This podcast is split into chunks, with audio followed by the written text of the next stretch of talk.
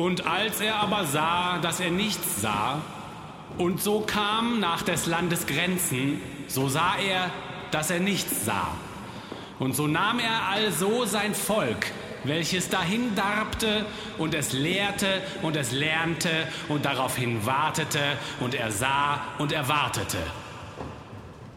Und darum, liebe Gemeinde, haben wir heute eingeladen den Kinderchor aus der Uckermark, der sich diese Geschichte zum Vorbild nahm, als er letztes Jahr zur Austauschschule nach Großbritannien fuhr und folgendes Lied in Zusammenarbeit mit meinem guten Freund, dem Pastor Smith, dort schrieb. Hört also nun den Kinderchor aus der Uckermark mit einem Lied von Pastor Smith aus Großbritannien. Herzlich willkommen, liebe Freunde.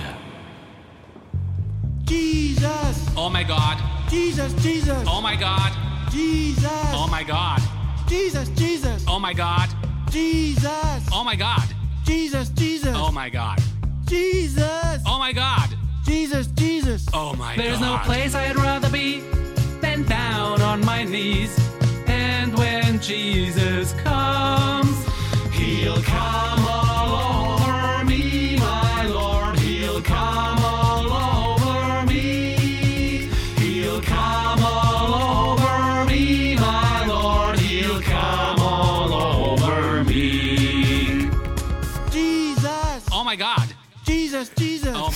Gut genug. Herzlich willkommen, liebe Hörerinnen und Hörer. Heute ist der 17. Dezember 2017 und wir begrüßen euch zur 19. Folge unseres Podcasts Man glaubt es nicht zu Religion und anderer Esoterik über gesellschaftliche und politische Themen aus atheistischer und humanistischer Sicht. Aber sag mal, wo ist denn Martina? Ja, Martina ist heute nicht dabei und wird auch in den paar nächsten Folgen wahrscheinlich eher nicht dabei sein, leider. Okay, ist alles gut? Ja, alles ist gut, alles ist gut. Gut. Wie immer bitten wir euch um Kommentare auf man glaubt es nicht.wordpress.com oder per E-Mail an mgenblog.gmx.de oder ihr findet uns auf Twitter, auf Facebook, auf YouTube und natürlich auch auf iTunes. Wenn ihr uns da bewertet, freuen wir uns besonders, weil das glaubt, glauben wir bringt am meisten neue Hörer. Ich würde sagen, wir steigen direkt ein in unser Traditionssegment, den Bodycount des Friedens. Seit der letzten Folge gab es 14 Tote und 29 Verletzte bei einem Boko Haram-Anschlag in Konduga in Nigeria am 15.11. Mindestens 26 Tote und 30 Verletzte bei IS-Attentaten bei Deir al-Sur in, al in Syrien am 18.11. 50 Tote und mindestens 20 Verletzte bei einem Anschlag auf eine Moschee in Mubi in Nigeria am 21.11. 305 Tote und 109 Verletzte beim Attentat auf eine Moschee in Al-Arish in Ägypten am 24.11. Sechs Tote und circa 200 Verletzte bei Protesten gegen die Beleidigung des Propheten ähm, und ich glaube, ich habe das nicht wirklich verstanden, da ist ein Formular geändert worden. Ähm, und das sah man als ähm, Beleidigung des Propheten an. Das war in Pakistan, hauptsächlich in Islamabad. Am äh, 15. und 26, am 25. und 26.11. Es gab neun Tote und 40 äh, Verletzte bei einem Taliban-Angriff auf eine Schule in Peshawar in Pakistan. Am 1.12. Es gab vier, an, äh, vier Verletzte bei einem Anschlag in New York, New York. Am 11.12. acht Tote und 16 Verletzte bei einem Attentat auf eine Kirche in Quetta, Pakistan. Das war heute am 17.12. Und insgesamt kommen wir so auf 418 Tote und 448 Verletzte durch religiös motivierte Gewalt.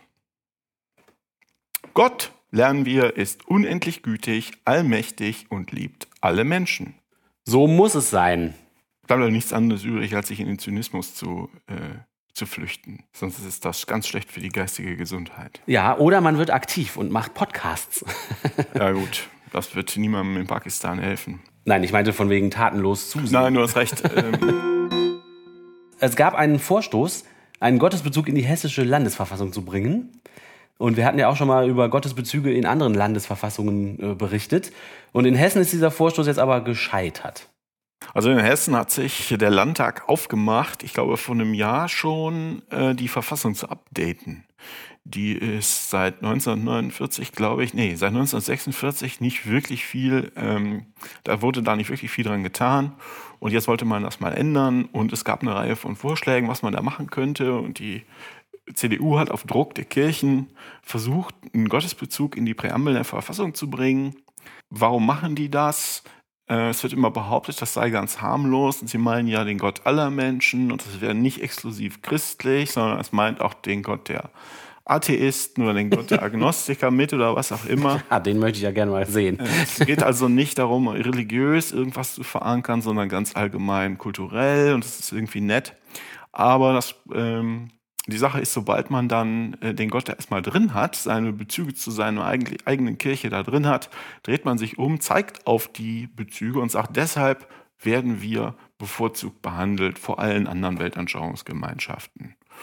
Das macht es ihnen halt einfacher, sich zu rechtfertigen. Ihre Sonderbehandlung, das unglaublich viele Geld, was den, äh, was den Kirchen in den Rachen geschmissen wird vom Staat, äh, zu rechtfertigen. So, und das wollte man, äh, weil das überall anders oder anderswo so gut funktioniert, auch in, auch in Hessen machen. Aber die Landtagsparteien hatten sich zu Anfang darauf geeinigt, dass sie nur Änderungen in die Verfassung unterbringen wollen, die einen breiten Konsens haben im Landtag. Das ist ja nicht etwa sinnvoll. unter ne? den Leuten, sondern im Landtag. Und außer der CDU konnte sich niemand, da weiß ich nicht, ob das sinnvoll ist. Das ist ein Weg, es zu machen. und Es gibt auch andere. Ich meine, Mehrheit ist Mehrheit. Ne? Ja, so, ja. Ähm, Hm. ja, ist halt ein Weg von vielen, wie man es macht. Und ähm, aber außer der CDU konnte sich niemand dafür erwärmen. Ähm, die SPD, die Grünen, die FDP und die Linke waren entweder äh oder ich glaube im Fall der FDP und der Linke auch, die waren auch wirklich dagegen. Und dann hat die Kirche es sehr bedauert. Und die CDU sagt, sie bedauern, dass der Verfassung keine Präambel mit Gottesbezug vorangestellt wird, schreibt die Frankfurter Rundschau. Diese Forderung hatte sie fallen lassen, weil man sich darauf verständigt hatte, Beschlüsse über die Verfassung in einen breiten parlamentarischen Konsens zu fassen. Das heißt, es wird jetzt nicht gemacht. Ähm, die Änderungen müssen, glaube ich, wenn ich es richtig verstanden habe, sowieso auch noch zu einer Volksabstimmung gestellt werden. Ah ja. Glaube ich. Da möchte ich aber nichts Falsches sagen. Äh, Das müssen unsere lieben hessischen äh, Hörerinnen und Hörer äh, müssen da halt auch achten. Aber hurra! Ich hätte ich nicht gedacht. Ich hätte gedacht, die äh, packen das da rein. Finde ich auch total sagen. cool. Ich ähm, hätte nicht gedacht, dass das, äh, dass das scheitert. Und vor allem an mangelnder Begeisterung. Ja, ja, ja, gerade in der heutigen Zeit wird man ja auch argumentieren, ne? Da gibt's ja auch, haben wir ja auch schon mal drüber berichtet, die kirchlichen Leute, die dann sagen, ja, gerade heute mit dem ganzen religiösen Wahn ist es noch viel wichtiger, dass wir im Gesetz unsere eigene Religion festschreiben und so, ne? Also, ich hätte mir auch vorstellen können, dass da eine groß genug Lobby, Lobby zustande gekommen wäre, um das reinzubringen. Aber schön, dass es nicht passiert ist. Was wir in einer unserer letzten Folgen für Deutschland groß gefeiert haben, kann man jetzt auch für Österreich machen. In Österreich ist nämlich ebenfalls die Ehe für gleichgeschlechtliche Paare geöffnet worden. Und da freue ich mich natürlich auch sehr drüber. Yay! Herzlichen Glückwunsch, liebe Österreicher. Ähm, Und auch in Österreich äh, bleiben natürlich die hämischen und kritischen Kommentare. Heißt, das heißt doch auch tu Felix, Aust Felix Austria Nube, oder? Ja, das ist Staatsmotto. Das ist äh, du glückliches Österreich heirate. Das kann Ah. man da jetzt wieder, das passt doch ganz fantastisch dazu, habe ich vorher nicht drauf gekommen. Ah, das ist- Also glückliches Österreich. Sei glücklich. Sei glücklich und lasst euch nicht beunruhigen von den Kommentaren, die die Kirchenleute abgeben, die das alle ganz schrecklich finden. Ähm, Der Himmel schon eingestürzt? ja, wahrscheinlich, also in Österreich zumindest. Der Kardinal Christoph Schönborn zum Beispiel hat auf die Entscheidung entsetzt reagiert. Also der Kardinal Christoph Schönborn aus Wien erklärte in einer ersten Reaktion, Es ist beunruhigend, dass sogar die Verfassungsrichter den Blick verloren haben für die besondere Natur der Ehe als Verbindung von Mann und Frau. Wenn die Richter die Einzigartigkeit und damit die juristische Sonderstellung der Ehe verneinten, verneinten sie auch die Wirklichkeit. Der 72-Jährige erklärte weiter, das Höchstgericht tue der Gesellschaft keinen Dienst und schadet letzten Endes allen, auch denen, die er schützen möchte und die es auch zu schützen gilt. Also Homosexuelle sind für diesen Mann offensichtlich bemitleidenswerte Kreaturen, die Mitleid verdienen die, und Schutz, aber nicht dieselben Rechte wie alle anderen auch. Ja, was ganz interessant ist, ist, dass das ja das Verfassungsgericht beschlossen hat dort, dass alle Leute Recht haben, gleich behandelt zu werden, während das bei uns ja bloß der Bundestag gemacht hat. Ja, Und ähm, von österreichischer Seite wird das bedauert, dass das das Gericht hat, gemacht hat und dass es keine politische Einigung dazu gibt. Ich glaube aber, eigentlich sind die dadurch, ist die, das Signal stärker. Das Signal heißt nämlich in Österreich, die ähm, gleichgeschlechtlich lebenden Leute hatten von Anfang an ein Recht auf Gleichbehandlung. Und das ist ihnen verwehrt worden. Und das geht so nicht weiter. Mhm. In Deutschland ist das so, der Bundestag gibt's, der Bundestag nimmt's. Es ist halt ein Gesetz und Gesetze kann man aufheben oder ändern. ja, Ne? Äh, je nachdem, wie sich da Mehrheiten bilden, ja. was weiß ich, spätestens nach der nächsten Wahl. Äh, deshalb fände ich das auch gar nicht schlecht, wenn es in Deutschland eine Entscheidung des Verfassungsgerichts zu gäbe. Und zwar nicht eine, die sagt, dass das Gesetz zur Eheöffnung legal ist, dass es oder verfassungsgemäß ist, dass es ganz klar, dass es das ist, egal was einige CDU-Hinterbänkler sagen, sondern eine, die sagt, dass laut Verfassung die Leute schon immer das Recht hatten zu heiraten, dass es ihnen nur verweigert worden ist. Ja, das wäre auf jeden Fall eine starke Position. Ne? eine, eine Eheschließungsfreiheit, die im Grundgesetz steht und die zum Beispiel auch in der allgemeinen Erklärung der Menschenrechte steht, dass die vom, durch Bundesgesetze verweigert worden ist. Und dann kann es nämlich auch keine wechselnde Mehrheit mehr wegnehmen. Ja, das stimmt, das ist gut. Ich kann mich noch erinnern, als ähm, das in Amerika äh, geöffnet wurde, die Ehe, das war auch da eine Entscheidung des höchsten Gerichtes und keine demokratisch getroffene, sondern das höchste Gericht hat gesagt, dass das Verbot der gleichgeschlechtlichen Ehe in einigen Staaten der USA verfassungswidrig sei und damit war sie halt auf einen Schlag für alle Staaten geöffnet. Und da hörte man in Deutschland die Stimmen, ja, jetzt wollen wir das hier aber auch schnell haben. Und die Leute, die dann dagegen waren, haben gesagt, ja, nein, lieber nicht. Also da warten wir lieber noch ein bisschen, bis äh, eine demokratische Entscheidung durchs Parlament hier in Deutschland äh, gefällt wird. Und die Leute meinten halt, das wäre eine stärkere Position, wenn es äh, halt ein gesellschaftlicher und politischer Konsens ist, der dazu führt, dass man sich als Gesellschaft so, eine, so ein Gesetz gibt. Aber das, was du sagst, finde ich eigentlich auch nachvollziehbar, dass man halt eben nicht so einem, so einem politischen Wetter ausgesetzt ist. Äh, Gerade mal Schönwetter, dann wieder Schlechtwetter, dann ist das Recht auf einmal wieder weg. Das äh, finde ich auch. Also Das geht halt nicht nur hier rum. Ne? Es geht Ja, ja. um alle Menschenrechte. Menschenrechte stehen nicht zur Abstimmung. Das ist einfach falsch. Ja. Das, das, pff. na gut. in Österreich tritt es auf jeden Fall am 1. Januar 2019 erst in Kraft.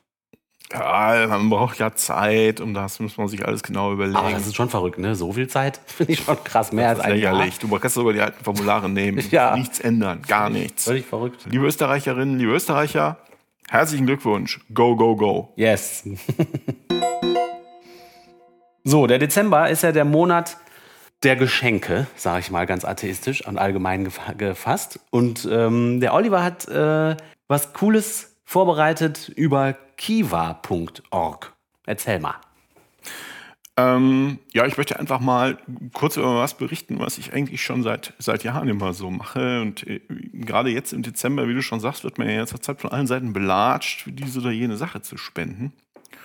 Oder ich fange mal anders an. Ich bin der Überzeugung, das ist jetzt ein großer Bogen, ich bin der Überzeugung, dass die drei Treiber Überbevölkerung, Klimawandel und religiöser Wahn, die sind nicht unabhängig voneinander, aber gemeinsam das Potenzial haben, die westliche Zivilisation so nachhaltig zu stören oder zu zerstören, dass wir eigentlich nichts von dem, was wir kennen, äh, wiederfinden werden an gesellschaftlichen Systemen oder Wertesystemen.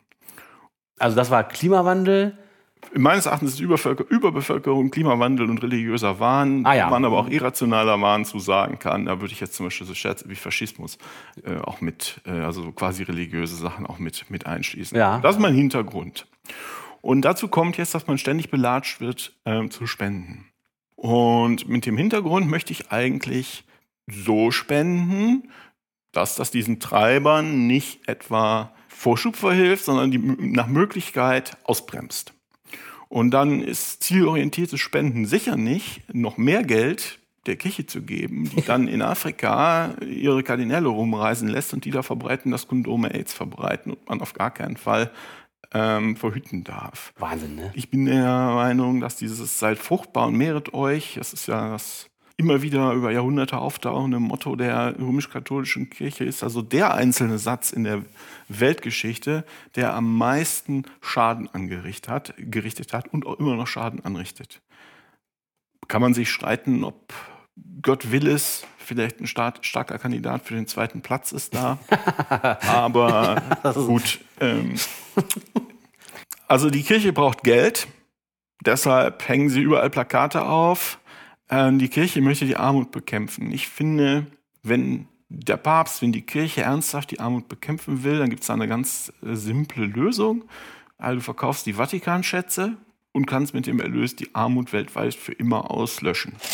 Wenn die das wollen, brauchen die dafür nicht noch mehr Geld und insbesondere nicht meins. Das ist schön gesagt. Ist, ich gebe zu, ich spanne hier einen riesigen Bogen. Das, äh, ich, aber ich mache einfach mal weiter. Ich finde das sehr, sehr gut. Hier kommen wir zurück zu den Treibern Überbevölkerung, Klimawandel und religiöser Wahn. Nur für den religiösen Wahn, daran arbeiten wir mit unserem großartigen Podcast. Klimawandel, was mache ich beruflich? Bleibt noch die Überbevölkerung. Und meines Erachtens ist der Schlüssel dazu oder ein Schlüssel dazu, was dagegen zu machen, die Förderung junger Frauen. Das klingt immer ein bisschen, klingt immer ein bisschen sexistisch. Ja, ne, laut, wenn man der Definition folgt, ist das auch sexistisch. Und der Hintergrund ist folgende. Ich versuche so zu spenden, wenn ich spende, dass junge Frauen, insbesondere in Entwicklungsländern, andere Optionen für ihr Leben haben, als ihren Männern als Gebärmaschinen zu dienen. Ah ja, das äh, hört sich sehr gut an.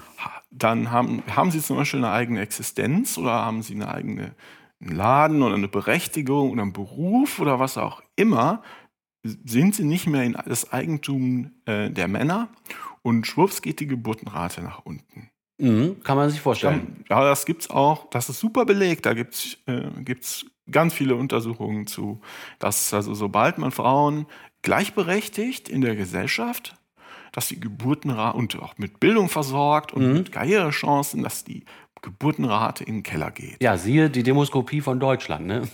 Zum Beispiel. Das ist unsere Chance. Das ist unsere Chance. Wenn wir auch in, in ein paar Jahrzehnten noch alle Platz auf dem Planeten haben wollen und äh, es nicht alles völlig äh, verpestet ist, dann ist unsere Chance, dass wir es geschafft haben, junge Frauen dazu zu bringen, nicht so viele Kinder zu kriegen. Also tue ich, was ich kann. Und in dem Kontext, über den wir hier reden, ist es das Spenden. Und ähm, da habe ich irgendwann Kiva gefunden. Da gibt es eine Webseite kiva.org. Die, das ist eine Crowdfunding-Plattform für Mikrokredite. Und das schreibt sich übrigens K-I-V-A. Genau, kiva.org. Man muss es ja hier, weil es nur Hörer Genau. und Hörerinnen gibt. Ja, du hast ja recht. Also es ist eine Plattform, äh, bei der man per Crowdfunding Mikrokredite vergeben kann. Und die sollen Menschen eine Chance geben, in ein eigenes Geschäft, einen eigenen Handwerksbetrieb, in ein eigenes Restaurant, manchmal auch in die eigene Ausbildung einfach zu investieren.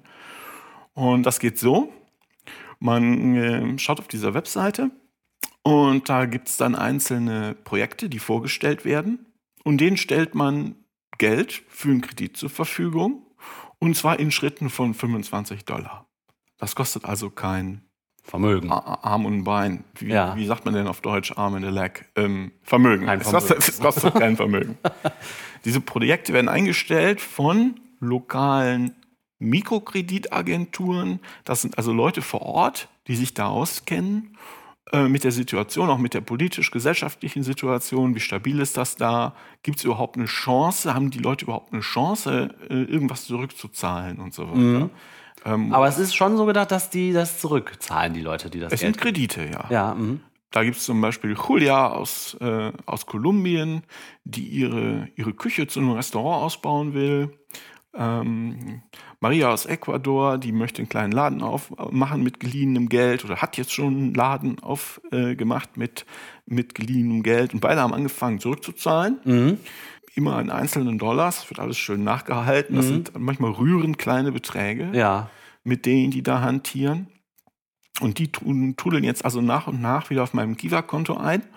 Und wenn ich mag, kann ich das Geld, was wieder auf dem Konto ist, wurde ja zurückgezahlt. Ja, irre, ja. Äh, das kann ich jetzt für andere äh, Projekte einsetzen. Ich kann es mir zurückzahlen lassen auf meinen. Ich habe das über PayPal gemacht. Das weiß ich nicht. äh, ge- Geht bestimmt auch anders. Oder ich kann halt auch mehr einsetzen, wenn ich möchte.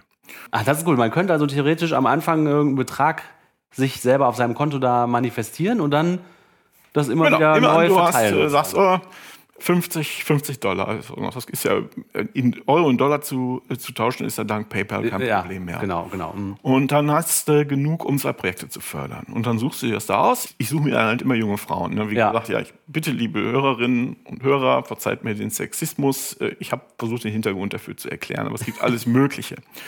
Und ähm, ja, ich denke, ich helfe dann nicht nur den Personen selbst, sondern ne? Ja, super, cool. Ähm, aber kann man auch, es gibt alles Mögliche, es gibt also, es ist also nicht nur Frauen, äh, sondern auch die gemischtesten Gruppen und alle möglichen verschiedenen, verschiedenen Sachen. Manchmal, das passiert selten, bis jetzt ist mir das noch nicht passiert, aber das passiert, zahlen die das nicht zurück, Mhm. die Kreditnehmer, weil Geht halt, hat, hat, irgendwie ist schief gelaufen. sie sind damit weggerannt oder das Geschäft, die Geschäftsidee war vielleicht doch nicht so toll Mhm. und dann sind die 25 Dollar halt verloren.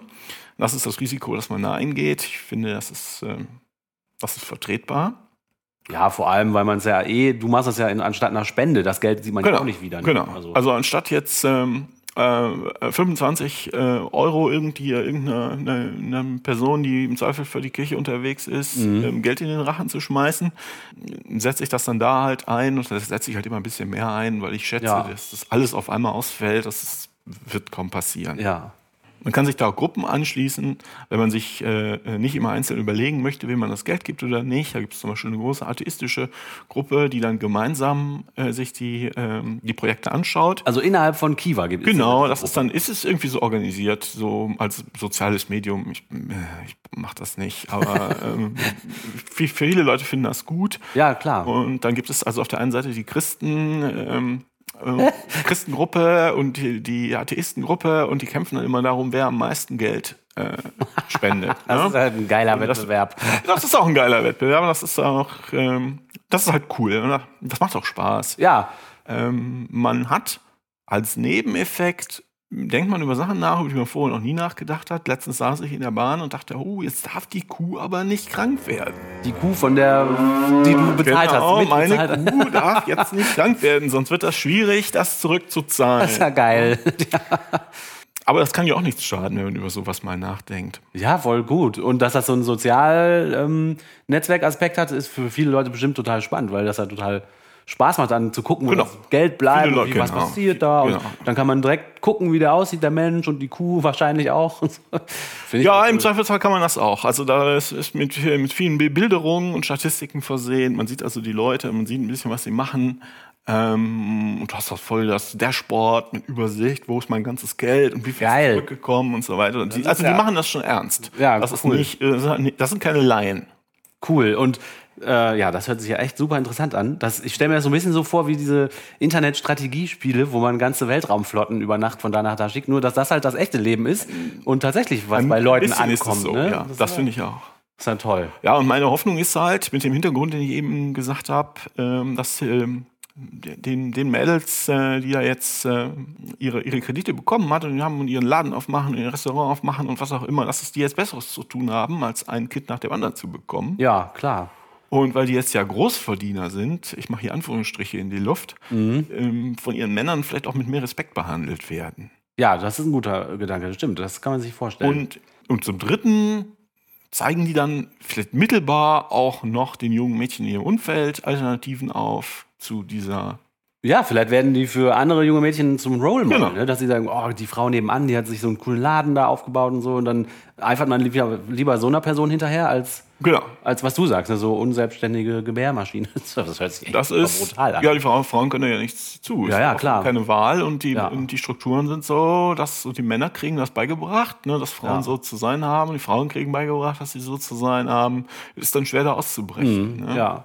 Und was die ganze Sache, was ich auch noch einen super coolen Aspekt finde an der Sache, ist, dass ähm, haben die Kollegen vom Pe- Ketzer Podcast äh, ziemlich erschöpfend erörtert. Und zwar waren die unterwegs und haben sich angeguckt, wie das mit diesen Spenden in Deutschland oft funktioniert, dass das über solche, ja, so, so Mittelmänner geht, die dann äh, Provisionen kriegen für die Spenden, die sie einsammeln und dann hinterher nur noch Bruchteile von den Beträgen, die die Menschen gespendet haben, bei den eigentlichen Organisationen landen und der Rest in den Händen als Provision von diesen Mittlern bleibt. Und das Problem um- umgeht man ja komplett mit kiva.org. Ja, du hast halt immer noch einen Mittler, nämlich Kiva, Ähm, aber die sind da sehr transparent. Also das, die nehmen auch eine, äh, eine Provision, weil die halt auch, das sind auch ein paar Leute, die müssen ja auch Kontakt mit diesen lokalen Organisationen halten und Ja. müssen auch ihr, ihr Webdings da am, am Start halten. Ja, also das klar. sind die aber, das ist ungefähr das Erste, was die einem sagen, wenn man sich das anguckt. Guck Ja. mal, wir nehmen so und so viel, wir nehmen es da und dafür und ja, es kann sein, dass das alles nicht stimmt. Ne? Das, klar. Kann alles gelogen sein, aber nichts ist, wie es scheint. Nein. Also kiva.org, äh, meine Empfehlung für Leute, die mal was spenden wollen, vielleicht um diese Jahreszeit, ohne es den Kirchen in den Rachen werfen zu wollen. Das äh, rettet allein, also ich spende nicht nur für die, ich spende auch für Sachen, die hier in der Stadt passieren und auch für zivilgesellschaftliche Sachen, aber äh, also nicht kein Vermögen. Ne? Aber das ist halt auch was Nettes und diese Mikrokredite, das rettet sicherlich allein nicht die Welt. Zum Beispiel, weil es auch keine systemische Hilfe ist. Da wird also ähm, und du im gewissen Sinne auch noch den Kapitalismus weiter beförderst äh, und den mit, mit Treibmittel versorgst. Aber ich bin überzeugt davon, dass das äh, direkt einzelne Menschen hilft und auch ihrem direkten Umfeld und vielleicht auch im Großen und Ganzen die, die drei großen Treiber ein bisschen abschwächt. Minimal. Ja, und ich meine, systemisch oder nicht, äh, also wenn das funktioniert, wird das garantiert auf lange Sicht auch systemische Auswirkungen haben. Wenn zum Beispiel dann Umdenken in den Köpfen passiert und die Leute andere Leute wählen bei den nächsten Wahlen und so weiter, könnte ich mir schon vorstellen, dass dann sich eine, Gesellschaft auch in einer gewissen Form strukturell verändert durch, durch sowas, wenn man das lange durchhält und, und das so von unten nach oben dann tröpfelt halt. Finde ich irgendwie, hört sich sehr schlüssig an. Cool. Ich muss ja sagen, ich spende immer für Amnesty International, weil ich das bestechend finde, dass die aufgrund der Menschenrechte argumentieren und auf sonst gar nichts. Die haben mit keiner Religion was am Hut. Also natürlich gibt es auch super viele Vorwürfe, denen man denen machen kann wahrscheinlich, aber irgendwie finde ich das cool, dass die alles, was passiert, einfach nur am, an den Menschenrechten messen. Deswegen spende ich mal für die. Aber vielleicht mache ich das jetzt auch anders und gehe auch mal zu Kiva. Ich finde, das hört sich nämlich viel spannender an. Weil man nachgucken kann, was, was dann passiert und was dann so los ist. AI ist auch gut. Eine etwas lustige Meldung, zumindest für uns Atheisten ein bisschen lustig, äh, war die, das habt ihr bestimmt, das haben wir, also ich habe schon mit so vielen Leuten mich drüber unterhalten, das hat fast jeder mitgekriegt, glaube ich, dass der Papst gesagt hat, das Vaterunser sei falsch übersetzt. Und ich finde das so ein bisschen skurril, weil, äh, weil das irgendwie so, okay, wen interessiert? Das ist so unwichtig. Und dann auch noch, was der dazu gesagt hat, ist auch noch so idiotisch. Was hat er denn gesagt? Ich habe die, den Schluss gezogen, dass der Papst eigentlich mehr an den Teufel glaubt als an Gott. Ach so? Ja, weil der, also das, die Kritik, die der angebracht hat am Vater unser ist, dass da drin heißt es ja wohl, und führe uns nicht in Versuchung. Und da hat der Papst jetzt gesagt, wenn man das betet, dann würde man ja davon ausgehen, dass der Gott so ein Spielergott ist, der ab und zu einfach mal den Menschen in Versuchung führt und dann guckt, ob er standhält oder nicht.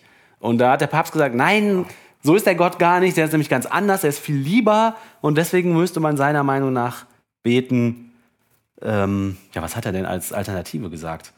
Das habe ich jetzt gar nicht mehr im Kopf. Er hat das ein bisschen umformuliert. Und, äh, und, äh, und er sagt halt, ja, das ist halt nicht Gott, der die Menschen in Versuchung führt, sondern der Satan. Lass mich nicht in Versuchung geraten, ist seine Alternative. Als ob das was ändert.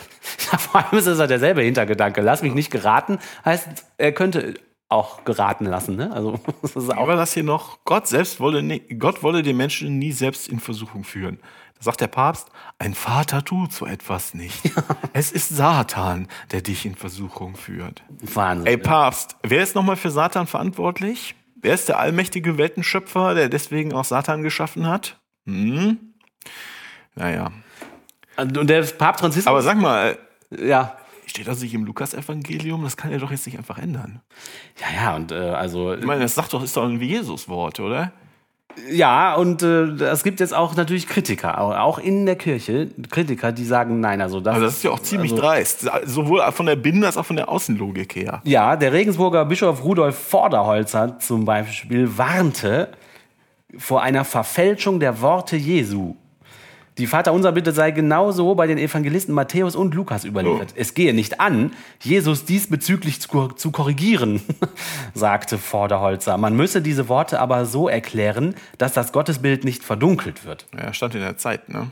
Ja, das stand in der Zeit, genau. Und da stand auch, auch der Bochumer Theologe Thomas Söding sprach sich gegen eine Änderung aus. Die bisherige Formulierung sei wörtlich aus dem griechischen Originaltext übersetzt. Wer mit den Worten Jesu beten will, hält sich am besten ans Neue Testament, sagte Söding. Und mir als absoluter Bibelleihe kommt direkt der Gedanke, was ist denn eigentlich das Original? In welcher Sprache wurde denn das, was, was ist denn das Original? Und das hat doch bestimmt schon so viele Übersetzungen hinter sich, da kann auch gar keiner mehr sagen. Und außerdem heißt das ja, wenn die behaupten, es gäbe ein Original, dass es tatsächlich Jesus gegeben hat, der das gesagt hat. Ich meine, also, das ist alles so. Ja, also wenn wir jetzt über Textgeschichte sprechen wollen, dann ähm, hoffe ich, dass du ein langes, extra langes Band in dein Aufnahmegerät eingelegt hast, weil das nämlich sehr lange dauern würde. Das können wir gerne auch mal machen. Aber es gibt in der Tat, es gibt nicht einen griechischen Text, sondern es gibt ein Bündel von Texten, die sich alle subtil unterscheiden. Die so ungefähr das Älteste sind, was man da so hat. Aber äh, ja, äh, es kommt, es kommt immer aufs Gleiche hinaus. Aufschreiben kann ich, was ich will. Und wenn ich mir jetzt einen Jesus ausdenke, der irgendwann, der durch die Wüste läuft und irgendwas sagt und alle anderen schreiben das ab, dann ist das noch lange nicht, dass das stimmt. Ja, genau, das, darauf wollte ich auch hinaus. Also, Aber die, deren Ding setzt ja darauf auf, dass das selbstverständlich stimmt. Sonst haben die ja nichts anderes. ja, stimmt, sonst haben die nichts anderes. Und da, da, da jetzt zu sagen, ach, ich habe da jetzt nochmal drüber nachgedacht, hm, mir gefällt das nicht so recht. Ja, das kann man natürlich machen, aber das ist echt schon ganz schön dreist. das ist dreist und es ist auch so, es ist auch so Haarspalterei, weil wessen, jetzt ist ja eigentlich der Streit, wessen Übersetzung stimmt und was ist jetzt eine richtige Übersetzung, was eine falsche Übersetzung. Wer hat jetzt also die Macht zu bestimmen, was ist das, also, Nee, das ist, ist schon das eine ganz kein, schöne- das ist kein Übersetzungsproblem. Das ist Ja, aber es wird hier behauptet, das wird ja, ja hier behauptet. nicht. Das kann ich mir nicht vorstellen. Also ich kann kein Griechisch, aber das kann so nicht sein. Das ist kein Übersetzungsproblem. Das, die, es gefällt ihm nicht, es muss weg. Ein Vater tut so etwas nicht. Ja, das meint er. ja, aber er meint, das müsse so. das ist schon ganz schön kindhaft. Also das ist, ähm, da gibt es ja auch wirklich lange Untersuchungen. Ne? Und die, die, die haben ja, ähm, die haben ja die Bibeltexte in den ersten 400 Jahren oder so, ja, sagen wir mal in den ersten zwei, 200 Jahren nach dem Entstehen, also bis ungefähr zum Jahr 300, hatten die meist, das war eine Unterschichtreligion zu Anfang. Und die haben die nach und nach, die, also kein, keine professionellen Schreiber haben die Sachen abgeschrieben, sondern es waren, äh, waren Laien, die halt auch Ja. schreiben konnten in der Gemeinde, die haben das dann abgeschrieben. Und die hatten, hatten halt nicht die Berufsehre oder sowas, sondern Ja. die haben das dann auch, das kann man nachweisen anhand dieser Stammbäume der einzelnen Texte, die haben das dann so geendet, die haben das dann gelesen und abgeschrieben, sagen, Moment mal, das kann doch nicht sein. Das hat er nicht gesagt. Mein Vater tut sowas nicht. Oder was auch immer, was man damals ja, oder ich verstehe das überhaupt nicht. Ich schreibe das jetzt mal anders. Schreib das mal anders oder das kann er so nicht gesagt haben. Das hat bestimmt vor mir jemand gefälscht. Ja. Und dann hat man es halt repariert. Und du kannst also zigtausend Unterschiede in den einzelnen, in den einzelnen äh, Kopien von, vom Neuen Testament, die wir noch haben. Ja. Das sind oft nur ganz kleine Sachen. Und es gibt auch, da wird die Zeile, kommt zweimal vor. Manchmal fehlt, manchmal sieht man auch, ähm, äh, dass, dass im Prozess des Abschreibens Zeilen verloren gegangen sind. Weil Ah, ja. drei, zwei Zeilen mit derselben Silbe anfangen und, und die eine Zeile wird übersprungen. Dann haben die das abgeschrieben. Auf der einen Seite haben sie das den alten Text gelegt, auf der anderen Seite haben sie den neuen Text gelegt und haben das abgeschrieben. Und dann siehst du halt, da fehlt halt eine Zeile. Ja. Und das macht halt einen Man Unterschied. vertut sich halt einfach, ne? Ja, man vertut sich. Und Ja. sie sind auch Laien. Wie gesagt, Ja. das waren, die hatten nicht, das waren keine strikt ausgebildeten Schreiber. Ja. Und es gibt, und äh, also ja, wir- sind wieder sehr weit weggekommen, aber äh, interessanterweise haben die, äh, die Rabbis, die jüdischen Rabbis, haben einen Weg gefunden, um, daru- um dieses Problem zu lösen. Ähm, dass man, ähm, dass man also die Texte sieht und sagt, da ist aber ja ein Unterschied. Was ist denn jetzt die Wahrheit? Was ist denn der wirkliche, der Originaltext? Und zwar ist es ähm, eine sehr hübsche Lösung. Die zerstören immer das Original. das heißt, danach ist immer nur das. das ist ja geil. Dann ist immer nur das da, was man gerade selber angefertigt hat. genau. Und das ist dann die Wahrheit. Und das ist dann die Wahrheit. Geil. das ist ja super geschickt. Das ist mittlerweile natürlich, ähm, wo die kommunizieren mit und, und die einzelnen Tora-Rollen verglichen werden können, ist das nicht mehr so. Aber vor 2000 Jahren oder was? Ähm, Ja, das hat ja bei den Christen nicht so gut geklappt, wie man sieht. Und da war doch auch letztens schon so eine Initiative, die Bibel nochmal neu zu übersetzen. Und dann, in gerecht, kommen da- geschlechtergerechter Sprache oder so. ja, und jetzt kommen da mehr Frauen vor und so weiter. Das ist ja auch irgendwie, ein netter Ansatz, aber auch so, also, was, was denken diese Leute? Also, das ist schon absurd. Absurd, punktlos, also sinnlos irgendwie. Ja, und der, der, den neuesten Artikel, den ich im Zusammenhang mit diesem Vater Unser gelesen habe, da ging es nicht mehr so sehr um die Details des Vater Unsers, sondern darum, dass, dass der Autor halt auch gesagt hat, äh, es kommt ihm so vor, als ob der Papst vom Teufel geradezu besessen wäre, weil er halt so eine Faszination mit der immer, also wenn man anscheinend sich die Zitate Ja, aus ja, den letzten das paar stimmt. Jahren vom Papst anguckt, Das redet stimmt. er unheimlich oft von Satan und so. Er scheint den echt faszinierend zu finden, diesen Satan. Ja, das ist der liebe Papst. Ne? Der ist ähm, also fest von der Realexistenz Satans überzeugt und dass der auch handelt in, der, in der aktuellen Welt und dass er was dagegen tun muss. ja. Ähm, ein World Leader, der von sowas überzeugt ist, möchte man eigentlich. Nee, möchte man eigentlich Das nicht. möchte man eigentlich. Das stimmt. Aber da war Paparazzi, also der mit seinem Rumgeknörtere und seinen komischen albernen Jesus-Büchern, aber dem wäre sowas nicht passiert. Ne? Also der Teufel. Achtet auf ihn, liebe Hörerinnen und Hörer. Wenn ihr ihn seht, sagt mir Bescheid. Ich will ihn auch mal sehen. Den Satan.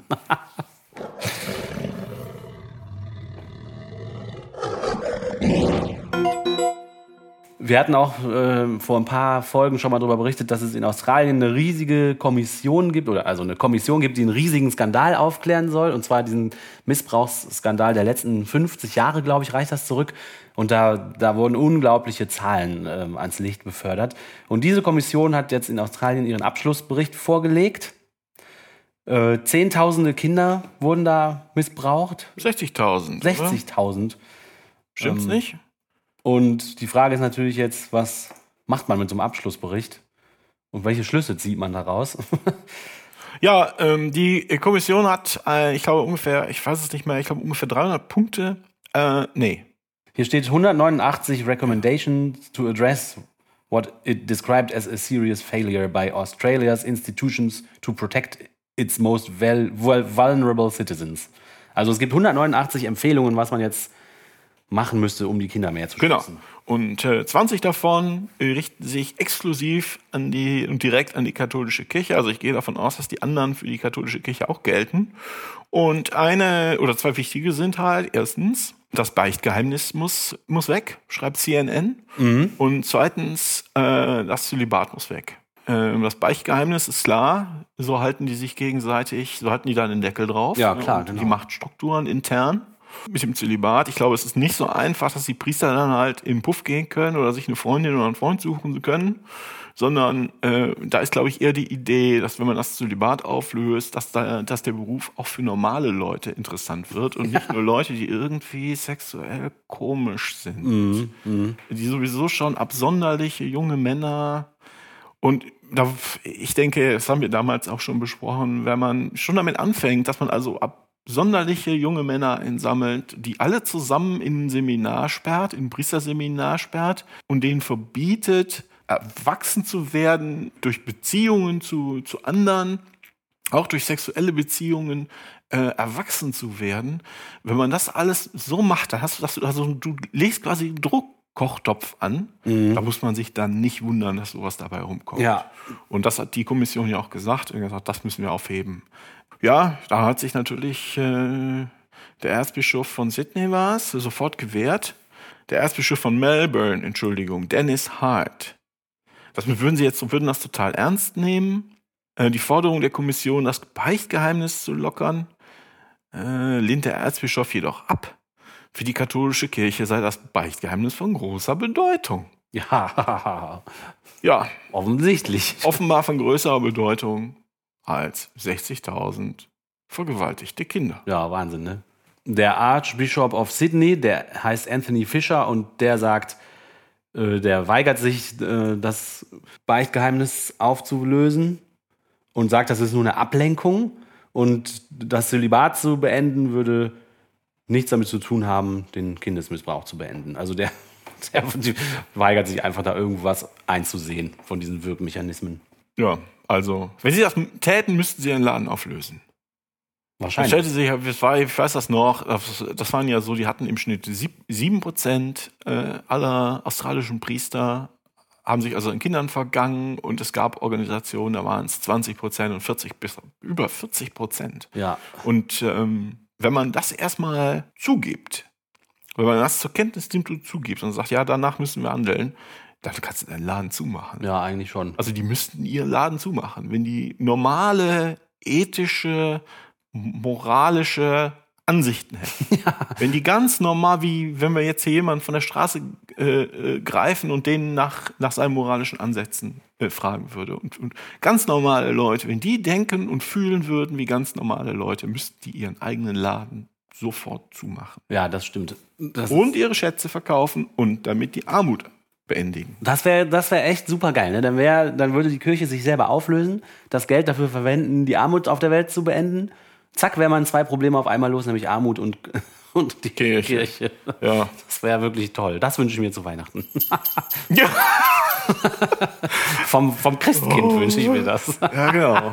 äh, ist ja auch Chanukka, oder? Ist noch Chanukka? Ja, ist noch Ja, Chanukka. bestimmt noch Chanukka. Happy Chanukka. Happy Hanukkah. Oder wie das heißt. So much Chanukka. Die Statistik des Monats. Zahlen. Zahlen. Zahlen.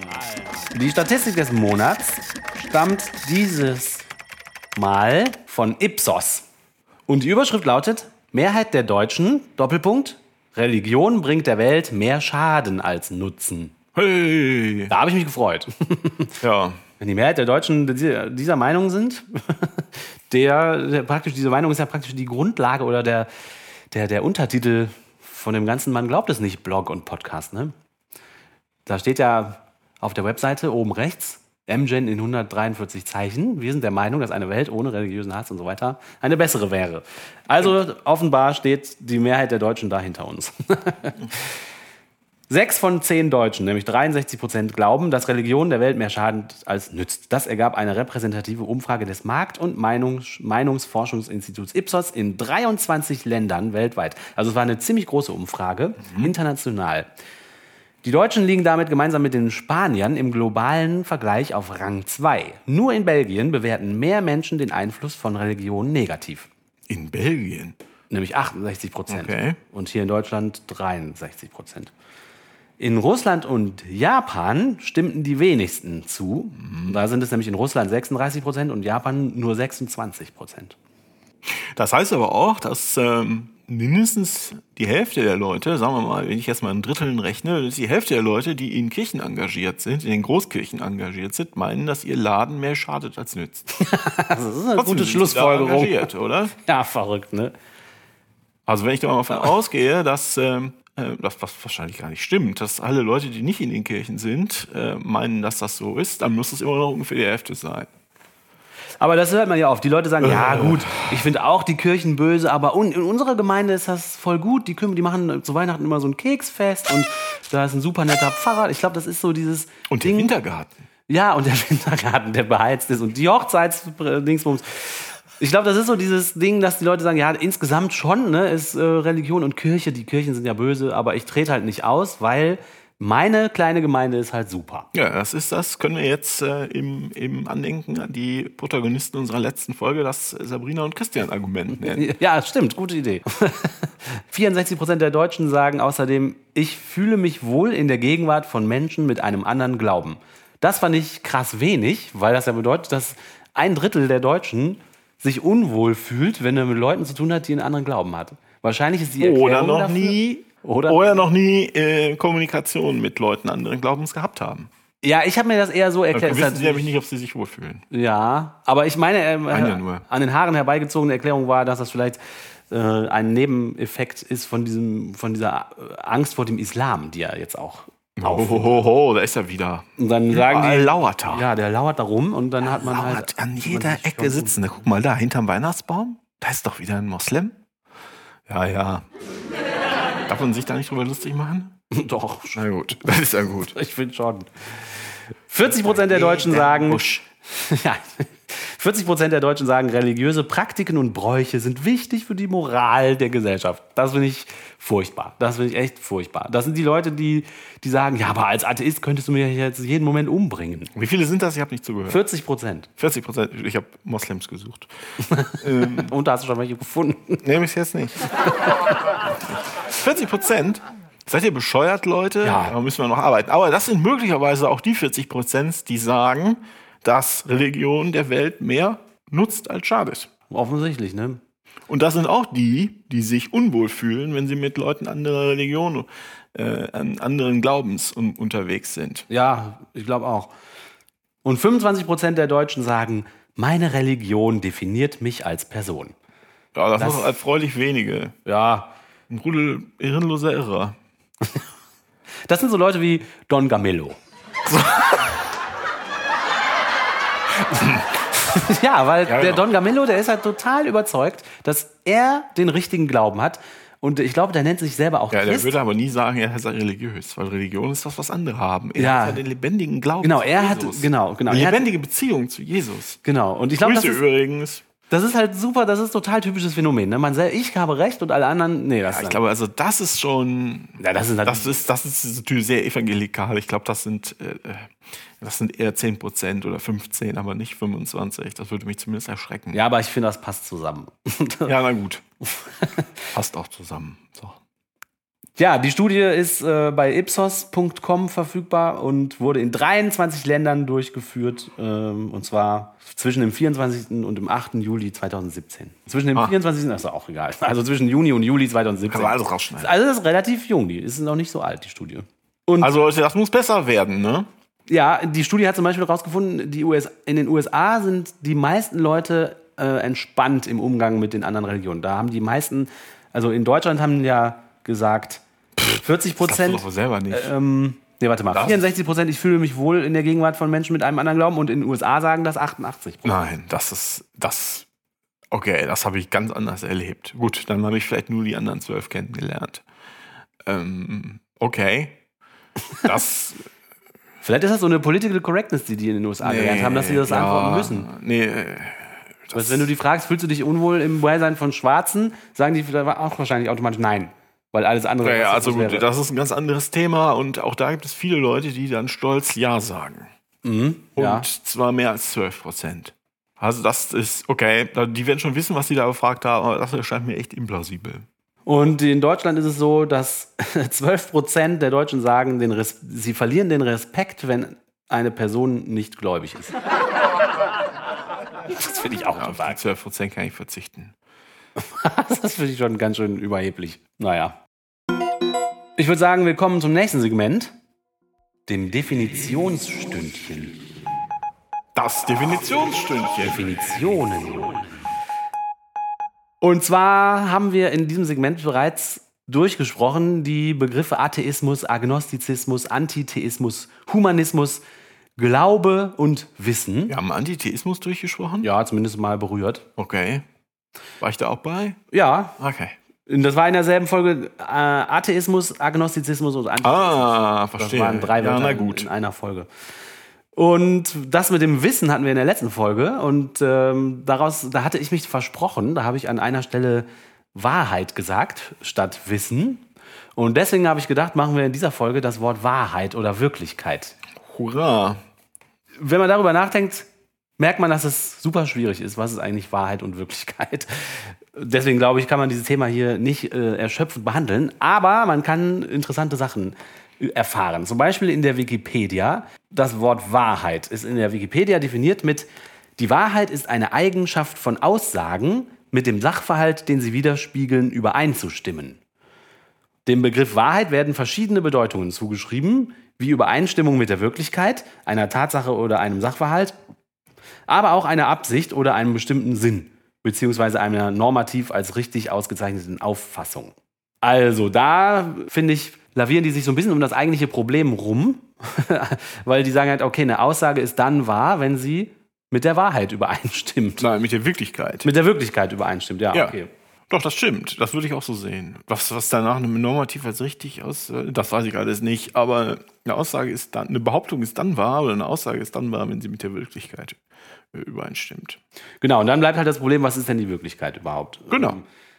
Und die Wikipedia schreibt über die Wahrheit, die Frage nach der Wahrheit gehört zu den zentralen Problemen der Philosophie und der Logik und wird von verschiedenen Theorien unterschiedlich beantwortet. Ja, genau. So, und deswegen kommt man nämlich auch direkt zum Begriff der Wirklichkeit. Wenn also Wahrheit äh, Übereinstimmung mit der Wirklichkeit bedeutet, dann muss man ja wissen, was die Wirklichkeit ist. Und da sagt die Wikipedia, mit dem Begriff Wirklichkeit wird all das beschrieben, was der Fall ist. Gegenbegriffe zur Wirklichkeit sind Schein, Traum oder Fantasie. In der Philosophie unterscheidet man nach der Modalität des Seins zwischen Wirklichkeit, der bloßen Möglichkeit, die nicht verwirklicht ist, und der Notwendigkeit. Eine Wirklichkeit, die nicht notwendig ist, ist kontingent. Das heißt, es wäre auch möglich gewesen, dass diese bestimmte Wirklichkeit so nicht eingetreten wäre. Wirklichkeit umfasst also Kontingentes und Notwendiges. Unmögliches kann niemals wirklich werden. Also mit dem Begriff Wirklichkeit wird all das beschrieben, was der Seins? Fall ist. Was ist denn der Fall? Das ist ganz schön schwierig, finde ich. Und äh, Wirklichkeit, die nicht notwendig ist, ist kontingent. Das heißt, es wäre auch möglich gewesen, dass diese bestimmte Wirklichkeit so nicht eingetreten wäre. Okay. Und jetzt? ja, und jetzt merken wir, dass hier der Begriff durch Gegenbegriffe am meisten charakterisiert wird. Ja, das ist Quatsch. Also das, das hat bestimmt, also Gegenbegriffe zur Wirklichkeit in Schein, Traum oder Fantasie, das, das, ist, das kann man einfach rauslassen. Dadurch wird, wird der Absatz weder, also verliert er keine Aussagen. Genau, genau. Und das zeigt aber, dass äh, die Wikipedia-Autoren offensichtlich Schwierigkeit hatten, das Wort hier positiv zu definieren. Was der Fall ist, ist auch komisch gesagt. Also es geht doch um Tatsächlichkeiten, oder? Ja, ja, genau. Und ich glaube, mh, die Voraussetzung dafür, dass man sagen kann, was die Wirklichkeit ist, ist, dass man sich darauf einigt, dass die Welt so und so ist. Also, dass es eine Art und Weise gibt, dass das- die Welt ist. Ja, oder? weil im Metasinne aber nur. Es geht nicht um äh, jetzt um Faktischkeit, um, um Fakten. Ne? Du musst dich nicht auf bestimmte Fakten einigen. Du musst dich nur darauf einigen, einigen, dass die Welt so ist, dass es eine Wirklichkeit gibt. genau, genau. Man muss irgendwie Da davon sind wir wieder bei Bogosian, oder? Ja, genau, das ist der Fall. Dann habe ich lustigerweise in der SZ was gefunden, was ich ein bisschen albern fand, aber was genau ähm, da zu dem Thema passt. Und zwar ähm, schreibt die SZ, die Rede vom postfaktischen Zeitalter und dem Ende der Wahrheit prägte viele aufgeregte Diagnosen des Jahres. Was hätte der nüchternste aller Zeitdiagnostiker, der 1997 gestorbene Soziologe Niklas Luhmann wohl dazu gesagt? In seinem soeben erschienenen, bislang unveröffentlichten ersten Entwurf einer Systemtheorie der Gesellschaft schrieb er 1975, und jetzt kommt das Zitat von Luhmann, Wahrheit liegt immer dann vor, wenn und soweit Kommunikationspartner sich einig sind, dass eine berichtete Selektion auf beiden Seiten als Erleben a conto Entscheidung zu buchen ist. Die bloße Faktizität der Ereignisse ist noch keine Wahrheit. Okay. Also ich muss sagen, ich Und hatte das steht in seinem ersten Entwurf, ja. ja, ich, Also Luhmann war seiner Zeit weiter durchaus voraus, aber wird jetzt eigentlich jedes Taschentuch von dem veröffentlicht, in das er mal genießt hat. Wenn das der erste Entwurf war, dann war der doch bestimmt nicht zur Veröffentlichung gedacht. Ne? ja, wahrscheinlich nicht. Ich finde es auch ein bisschen schwer zu verstehen, was er meint. ehrlich. Wahrheit liegt vor, wenn, wenn, wa- warum, was haben denn die Kommunikationspartner damit zu tun? Nee, Moment. Ja, das stimmt nicht. Das stimmt einfach nicht. Wahrheit liegt doch nicht dann, Wahrheit ist doch nicht dann, Aussage ist doch nicht dann wahr, wenn sich alle einig sind, dass Ja, die wahr sind. das finde ich nämlich auch. Ja, das hat er dann in. Und was ist denn eine A-Konto-Entscheidung? Ich glaube, A-Konto-Entscheidung heißt, wenn sich beide Kommunikationspartner einig sind, dass eine berichtete Selektion als Erleben A-Konto-Entscheidung zu buchen ist. Also die Selektion soll von beiden als Erleben verbucht werden und dieses Erleben geht auf das Konto einer Entscheidung. Ich glaube, der meinte, okay, man hat sich dazu bewusst entschieden, was zu machen und dadurch äh, findet ein Erleben statt. Und wenn beide Seiten dasselbe so finden, dann heißt das Wahrheit. Ja, das aber ich finde es auch sein. Aber jetzt müssten wir mal in den zweiten Entwurf der Systemtheorie gucken. Ja, oder den fertigen. ja. Ich fand es so lustig, dass genau an dem Tag, wo ich das aus dem Wikipedia geholt habe, äh, in der SZ auch noch dieser ah, Nummern da auch noch ja. zitiert wurde. Und dann habe ich natürlich im Brockhaus nachgeguckt. Der gute alte Brockhaus. Und der sagt zum Wort Wahrheit allgemein der im Rahmen eines sprachlich intersubjektiven Bezugssystems stehende, mit Gründen einlösbare und insofern haltbare Geltungsanspruch von Aussagen bzw. Urteilen über einen Sachverhalt. In Bezug auf das sich Verhalten einer Sache werden Sachverhalt und Sache als so und nicht anders sich verhaltend oder bestehend gekennzeichnet. Okay. Also, hier ist mit Gründen einlösbare und insofern haltbare Geltungsanspruch, scheint mir wichtig zu sein, von Aussagen und Urteilen. Also, Wahrheit ist, wenn Aussagen und Urteile, also Aussagen und Urteile über einen bestimmten Sachverhalt, einen Geltungsanspruch haben, der dadurch eingelöst wird, dass man in einem Bezugssystem Gründe findet, das zu begründen, das Urteil oder die Aussage. Ich verstehe das gar nicht. Das äh, widerspricht meiner Vorstellung von dem, was Wahrheit ist. Aber das äh, mag sein, dass ich da sehr naiv denke. Also man macht jetzt eine Aussage und sagt, das ist so, das ist der Geltungsanspruch. Und der wird dann zur Wahrheit, wenn man das begründen kann, dass es so ist. Also du kannst nicht einfach irgendwas behaupten, dann ist es, könnte es auch eine Lüge sein. Du kannst natürlich auch Glück haben und. Ja, aber ich kann doch alles Wahrheit. Mögliche behaupten. Genau, aber Auch- wenn du es jetzt. Wenn ich in dem Moment, in dem ich ein, in, in ein Aussagensystem eine falsche Aussage, eine kontrafaktische Aussage einbaue, ne? Ja. kann ich ja machen. Kann ich doch, ich meine, das ist doch, das ist doch ein Fakt aus der Informationstheorie, kann ich doch jede beliebige Aussage beweisen aus diesem System heraus. Das heißt, es hilft doch nichts. Also dadurch, dass ich irgendwas begründen kann aus einem, aus dem Aussagensystem raus, das bedeutet doch nicht, dass das Aussagensystem stimmt. Das stimmt. Funktioniert so nicht. Das stimmt. Diese, ja, ja, das, das, das stimmt. Da hast du recht. Man kann sich irgendein System zusammenbasteln, in dem alle möglichen Quatschaussagen als Wahrheit gelten, weil man sich die Regeln so zurechtgebogen hat, dass das halt in dem System die Wahrheit dann wäre. Ne? Aber das sagt dann, dann hätte die Wahrheit auf einmal nichts mehr mit der Wirklichkeit zu tun. Also, es gibt da eine Geschichte über Bertrand Russell. Bertrand Russell hat auch an irgendwie einem Rande eines seiner Vorträge gesagt, dass er, äh, also ihn auch jemand was zu diesem Thema hier gefragt hat, hat ich glaube, was Ähnliches gesagt wie ich, dass man halt eine, aus einer, wenn man eine falsche Aussage irgendwo einbringt, dass man beliebige Schlüsse ziehen kann. Dass dir dann die, solche Sachen einfach unter den Händen äh, zerfließen, die sämtlichen Aussagen. Und hat sich im Publikum jemand gemeldet und gesagt, das wäre ja Unsinn. Das wäre völlig absurd. Wenn man könnte zum Beispiel aus der Aussage, dass 2 plus 2 5 sind, nicht schließen, dass Bertrand Russell der Papst sei. und dann hat Bertrand Russell kurz nachgedacht und gesagt, wenn 2 plus 2 5 sind, 2 plus 2 sind 4, wenn 4 gleich 5 ist, davon kann ich auf beiden Seiten 3 abziehen, also habe ich 1 gleich 2. Stimmt's? Ja, Der Papst und ich sind 2. 2 gleich 1. Ich bin 1, also bin ich der Papst. Stimmt. geil, ja. Ich weiß nicht, wo ich mit dieser enorm cleveren Anekdote hin wollte, aber jetzt habe ich sie halt erzählt. Ja, du wolltest damit dahin, dass man äh, im Brockhaus liest, Wahrheit ist das, was innerhalb von einem, von einem Kategorien-, Werte- und Regelsystem äh, Geltungsanspruch hat. Ja, und das finde ich sehr merkwürdig formuliert. Genau. Weil dann könnte man sich halt, wie du sagst, irgendein System oder äh, Kategoriensystem oder Bezugssystem zurecht basteln, was halt vorne und hinten Unsinn ist, aber innerhalb von diesem System kann man dann total verrückte Aussagen machen, die dann aber Wahrheit wären. Ja.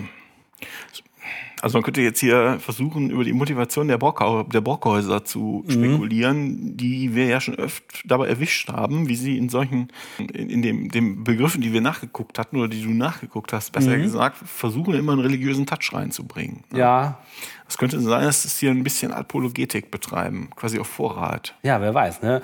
Dann steht hier in der formalen Logik, meint Wahrheit in einem exakt eingegrenzten Sinne den Anspruch, eine Aussage wahr zu sein.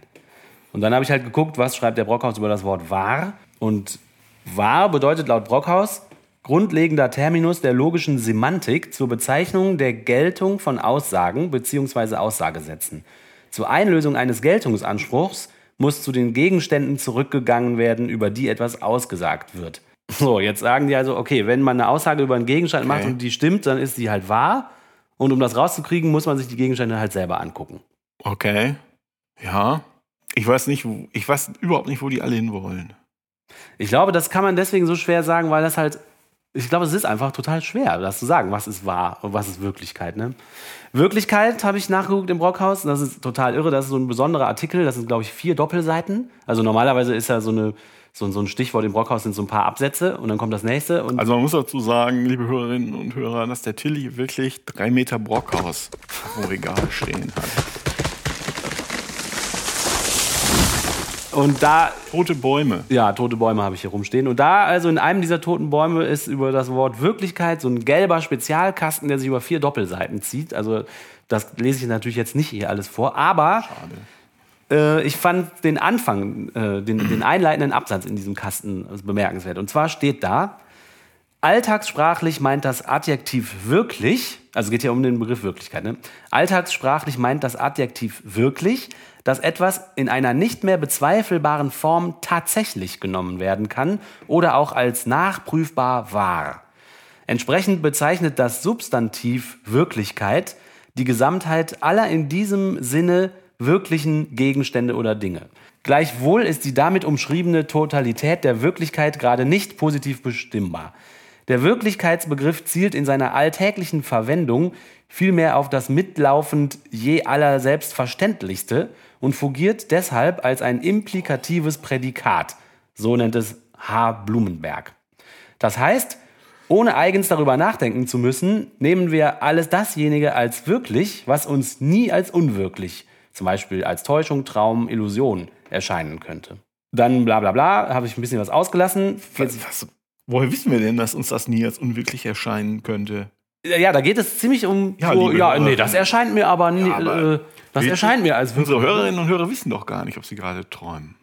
Oder seid ihr wirklich, seid ihr wirklich wach? Seid ihr sicher? Genau, ich glaube, was sie hier versuchen, ist aufzuzeigen, dass es schwierig ist, Wirklichkeit zu Ja, definieren. das haben sie aber nicht geschafft. Und deswegen sagen sie, ich glaube, so Begriffe wie das je aller Selbstverständlichste, damit meinen die, glaube ich, den gesunden Menschenverstand.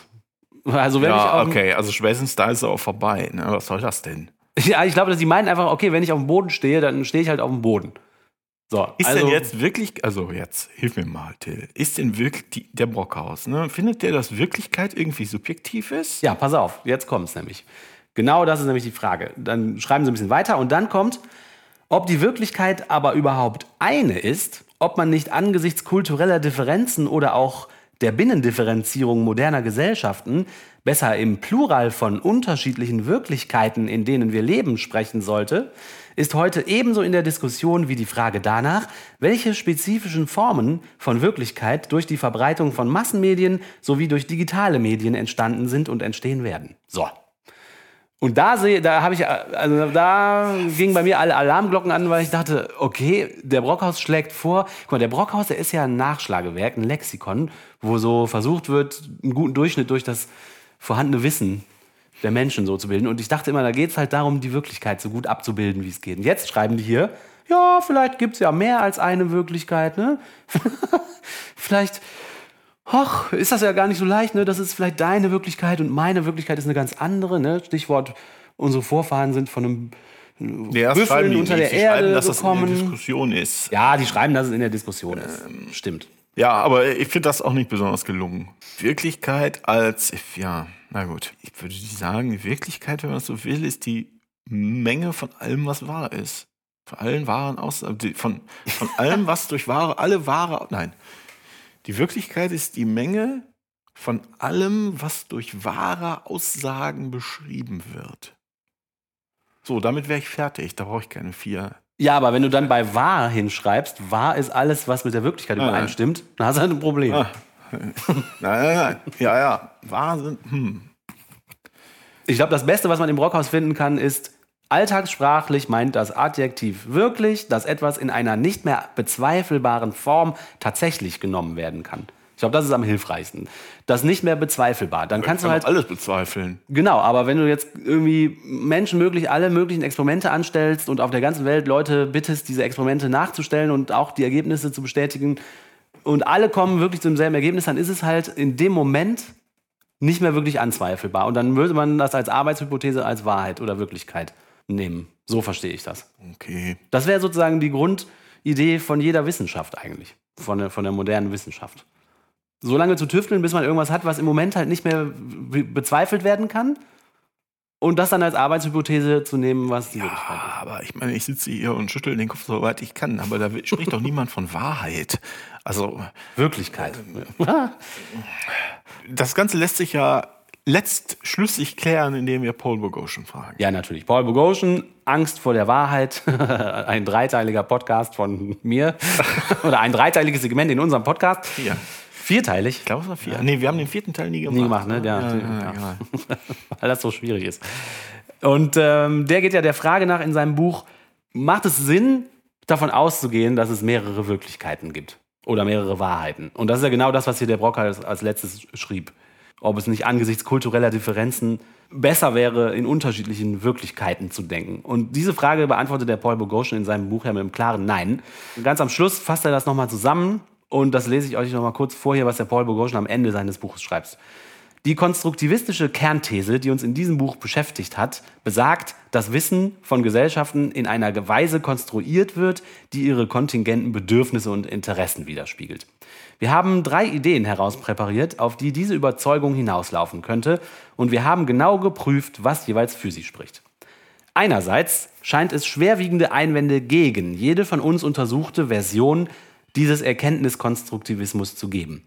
Ein Wahrheitskonstruktivismus ist inkohärent. Andererseits ist es uns auch nicht gelungen, irgendwelche guten Argumente für konstruktivistische Auffassungen zu finden. In seinen besten Momenten enthüllt sozialkonstruktivistisches Denken die Kontingenz jener sozialen Praktiken, die wir fälschlicherweise als naturgegeben betrachtet hatten. Der intuitiv einleuchtenden Auffassung zufolge existieren die Dinge unabhängig von menschlichen Ansichten und wir können über sie zu Meinungen gelangen, die objektiv, vernünftig und ohne Rücksicht auf soziale und kulturelle Perspektiven für jeden verbindlich sind, der verstehen kann, welche Belege für sie sprechen. Auch wenn diese Vorstellungen schwer zu begreifen sein mögen, so ist es doch ein Fehler, sie zurückzuweisen. Also hier ein großes Plädoyer dafür, es gibt nur eine Wirklichkeit, es gibt nur eine Wahrheit und nicht völlig verschiedene. Weil wenn man annimmt, dass es verschiedene gibt, kommt man, verstrickt man sich einfach In Widersprüche. Ja. Ja. Dass man das heute, also, dass man das überhaupt besprechen muss. Ja, ne? völlig verrückt, ne? Völlig verrückt.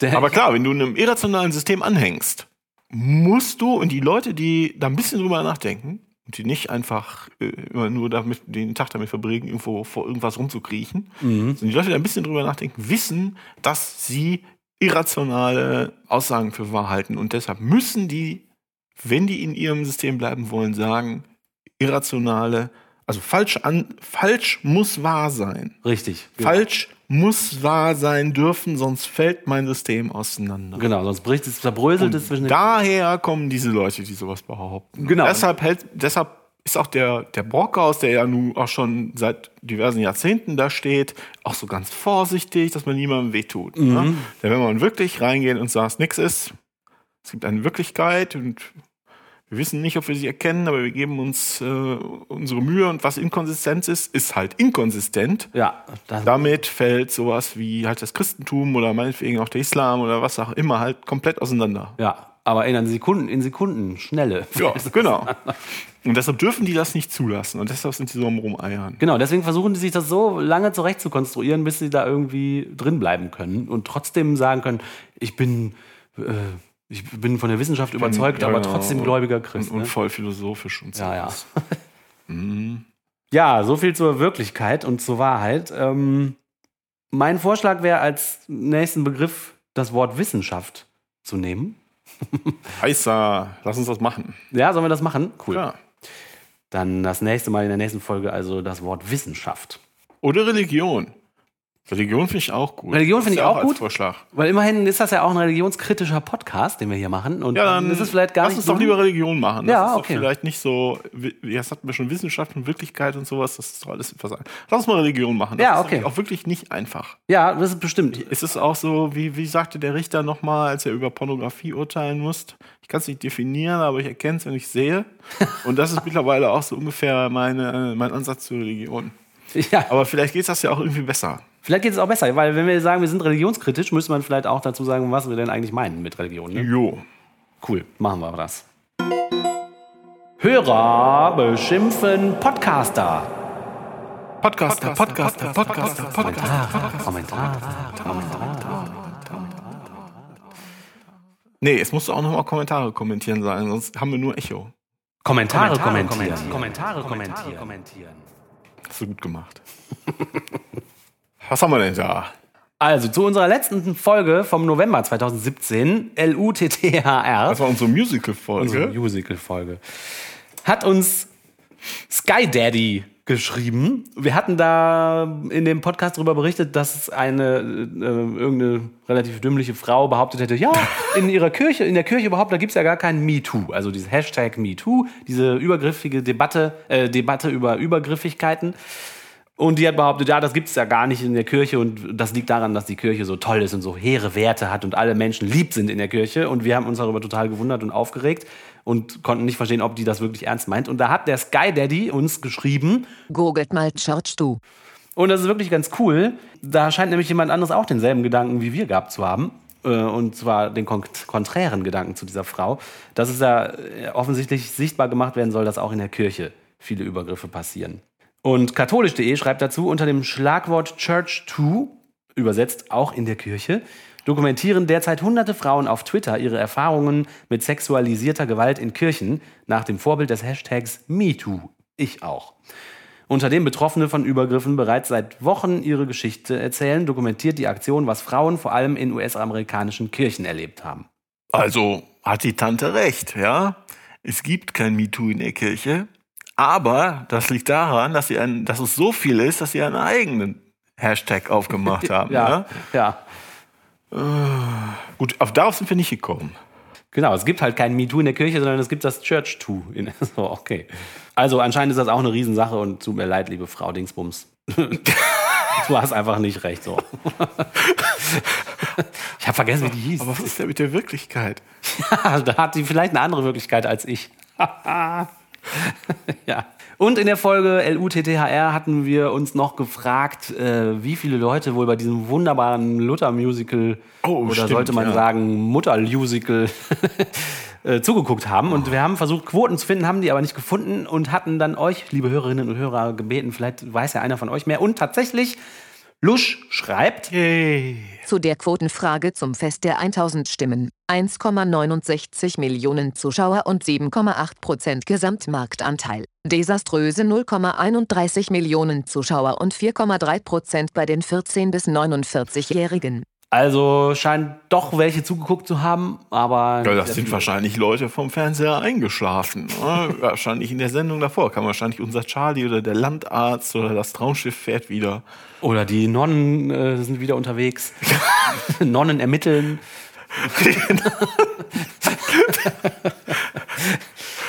Aber ich sag mal so, ne, 7,8 Prozent, das ist jetzt ja nicht so viel, oder? Das, ist doch, das sind doch die 7, 8 7,8 Prozent von den Leuten, die sowieso ferngesehen haben. Oder nicht? Von allen Leuten, die in dem Moment ferngesehen haben. Genau, Gesamtmarktanteil von allen. Aber um diese Uhrzeit, wo das lief, äh, haben relativ viele Leute Fernsehen gesehen. Und um die Uhrzeit ist so eine Quote, glaube ich, ich weiß nicht, ob das, ich glaube, das ist nicht desaströs, ehrlich gesagt. Also vielleicht für die. Ich weiß das nicht. Nee, ich frage ich frag nur, um das zu verstehen. Also knapp 8 Prozent der Leute, die da ferngesehen haben, haben das geguckt. Genau, ja, genau. Und das kam doch immer auf dem ZDF.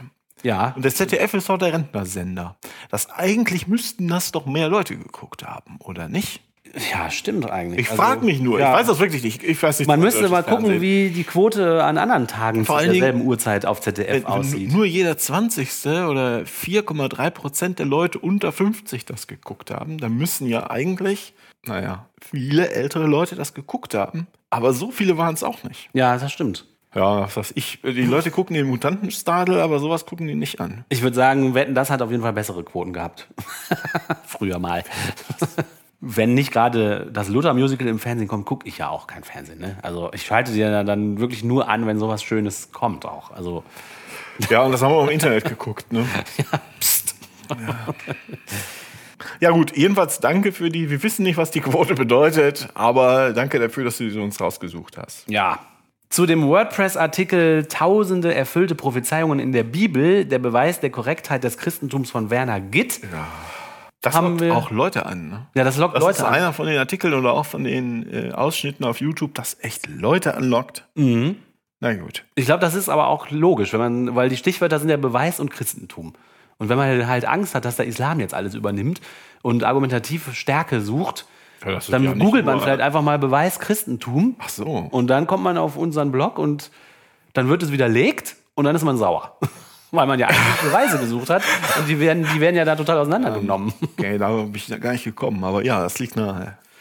Und ein Kommentar zu dem Artikel von einem Menschen namens Ilvar Wahrheitskämpfer. So ist, glaube ich, der Username, ne? So ist, glaube ich, der Username.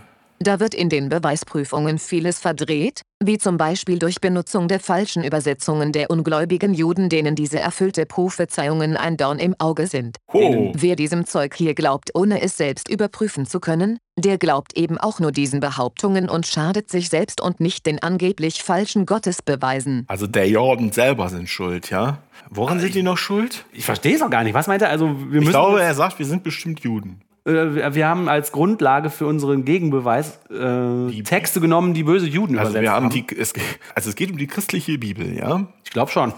Und es geht um die Übersetzung. Ich nehme mal an, er meint die Übersetzung ins Deutsche, weil wir haben deutsche Bibelstellen zitiert und er geht jetzt davon aus, dass die bösen Juden die Übersetzung falsch, die Bibel falsch ins Deutsche übersetzt haben.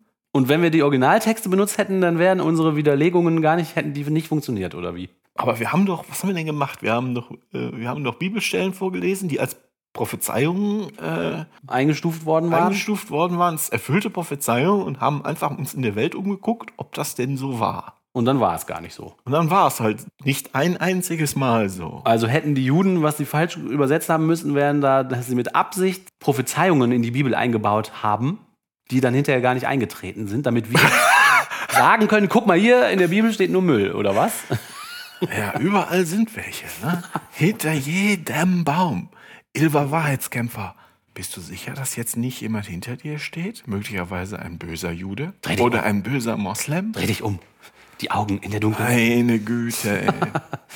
Ich weiß nicht, was ich dazu sagen soll. Der geht davon aus, dass wir nicht die sind, die es falsch gemacht Manchmal haben sie auch behauptet, wir hätten das irgendwie aus Bosheit falsch gemacht oder so, sondern hier ist das auf einer tieferen Ebene. Ja, wie muss man denn drauf sein, um sowas zu glauben? Wir sind auf die bösen Juden reingefallen, die uns da falsche Übersetzungen untergejubelt haben. Unfassbar. Vielen Dank für diesen Ja, tollen danke schön Kommentar. für diesen tollen Kommentar. Genau. Dieser Fehler wird uns nicht nochmal passieren, versprochen. Aber wir haben auch per E-Mail nette Kommentare bekommen. Stimmt. Und zwar hat die Hörerin Annette geschrieben, äh, die hat uns einen Tipp gegeben, was wir uns mal angucken sollten. Die Auferstehung von Fake News unterscheiden, einen Radar für falsche Nachrichten sollten die Gläubigen entwickeln, empfahl Tobias Utter, und er gab einen Hinweis, woran Unwahrheiten im kirchlichen Kontext zu erkennen sind. Dann hat die uns einen Link mitgeschickt. Soll ich erzählen? Ja, Also, ich habe mir das mal angeguckt. Äh, Das ist aus ihrer Lokalzeitung offensichtlich. Die heißt Bad Vilbenler Neue Presse, Schrägstrich Frankfurter Neue Presse. Und hier ist ein, großartiges Foto von Tobias Utter, dem CDU-Landtagsabgeordneten und Präses von irgendwas oder was anderem. Und da offensichtlich kam in der Veranstaltung auf die Frage, wie man denn wie man denn das, was in der Bibel steht, zum Beispiel, dass Jesus vom Wasser gegangen, übers Wasser gegangen sei, von Fake News unterscheiden könnte. Vorher ging es in der Veranstaltung offenbar darum, dass man keine Fake News glauben sollte. Und dann ist jemand klug, äh, klug geworden, klug genug gewesen und ist aufgestanden und hat diese Frage gestellt. Und dann sagt der Prediger, wir können heute nicht mehr nachprüfen, ob das Grab Jesu leer gewesen ist. Aber wir wissen, dass etwas geschehen ist, das zu einer 2000-jährigen Geschichte des christlichen Glaubens geführt hat. Das ist ein starkes Indiz dafür, dass an dieser Raub- Behauptung irgendwas dran sein muss. cool. Till, wow. bist du überzeugt? Auf jeden Fall, das hat mich jetzt überzeugt. Also wenn das, äh, wenn dieses Märchengeschichte eine 2000 Jahre alte Kirche erzeugt, dann muss dieses, dann Ja, muss also der, der logische Fehler ist halt, wenn das hier für, wenn das für Christentum gilt, warum sollte es dann nicht für alle anderen gelten? Mhm. Das heißt, äh, es gilt auch für, für den Islam, für, das Hindu, für den Hinduismus und für alles, was man sich vorstellen kann. Alles, was eine 2000-jährige Geschichte hat, Ist dann muss wahr. wahr sein. ja. Das ist offensichtlich nicht, sehr, nicht der Fall, also ist das Argument schwachsinnig, dass äh, Tobias Utter, der CDU-Landtagsabgeordneter und Präses hier von sich gibt. Auch interessante Verschränkungen von Politik und Kirche. Ja, und dann auch so diese dümmlichen Apologie, Apologien. Das, das sind Profis, ne, dass denen nichts Besseres einfällt. Ja. Auf so eine dümmliche Frage so dümmlich zu antworten.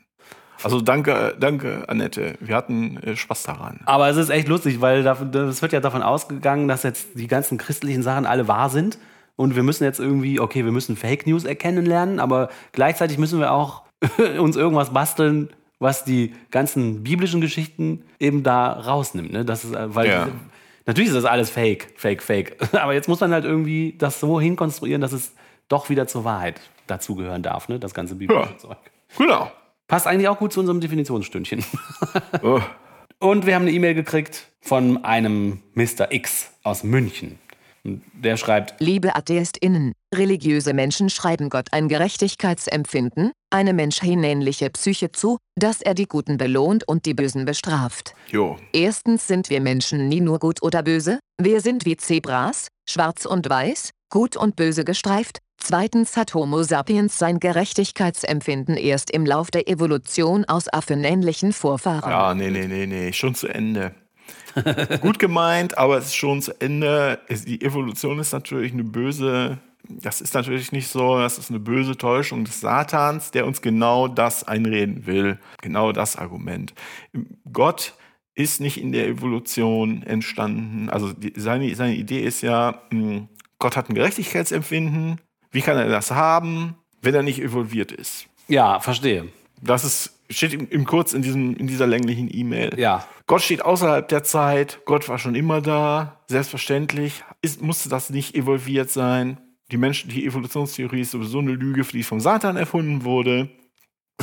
Und es ist eigentlich das, Gerechtig das Gerechtigkeitsempfinden von Gott, das uns Menschen zumindest teilweise gegeben worden ist. Da braucht man keine Zeit, da braucht man keine Evolution, nichts mit affenähnlichen, affenähnlichen Vorfahren. Also ich, unser Hörer hat inhaltlich recht mit dem, was er sagt, ja, aber damit wird er keinen Christen hinterm Ofen hervorlocken. ich glaube auch. Es ist auch ein bisschen zu verschwurbelt. Die E-Mail geht nämlich total lang noch weiter und äh, ich finde das immer total verrückt, was man in einem Absatz alles unterbringen kann. Äh, und zwar Zebras, Gott, Urknall, Raum und Zeit, Einstein, Relativitätstheorie, Gravitation. Also, ich meine, Nein, steht da nichts von Quanten. das stimmt, stimmt. Das nein. fehlt eigentlich. Das ist eigentlich das Stichwort, was noch Sein, sein Argument ist nicht, sein Argument stimmt, äh, aber damit wird er keinen hinterm Ofen hervorlocken. Gravitationsfeld, Urknall, ja, ja. Trotzdem Grüße nach München und danke für die E-Mail. Zu dem Blogartikel Martin Luther und die Schnuller-Nazis schreibt der User namens Verbotenes Wissen. Luther war einer von vielen christlichen Kriminellen. Also da zitiert er einen anderen, ne? einen anderen Kommentator, der geschrieben hatte, Luther war einer von vielen christlichen Kriminellen.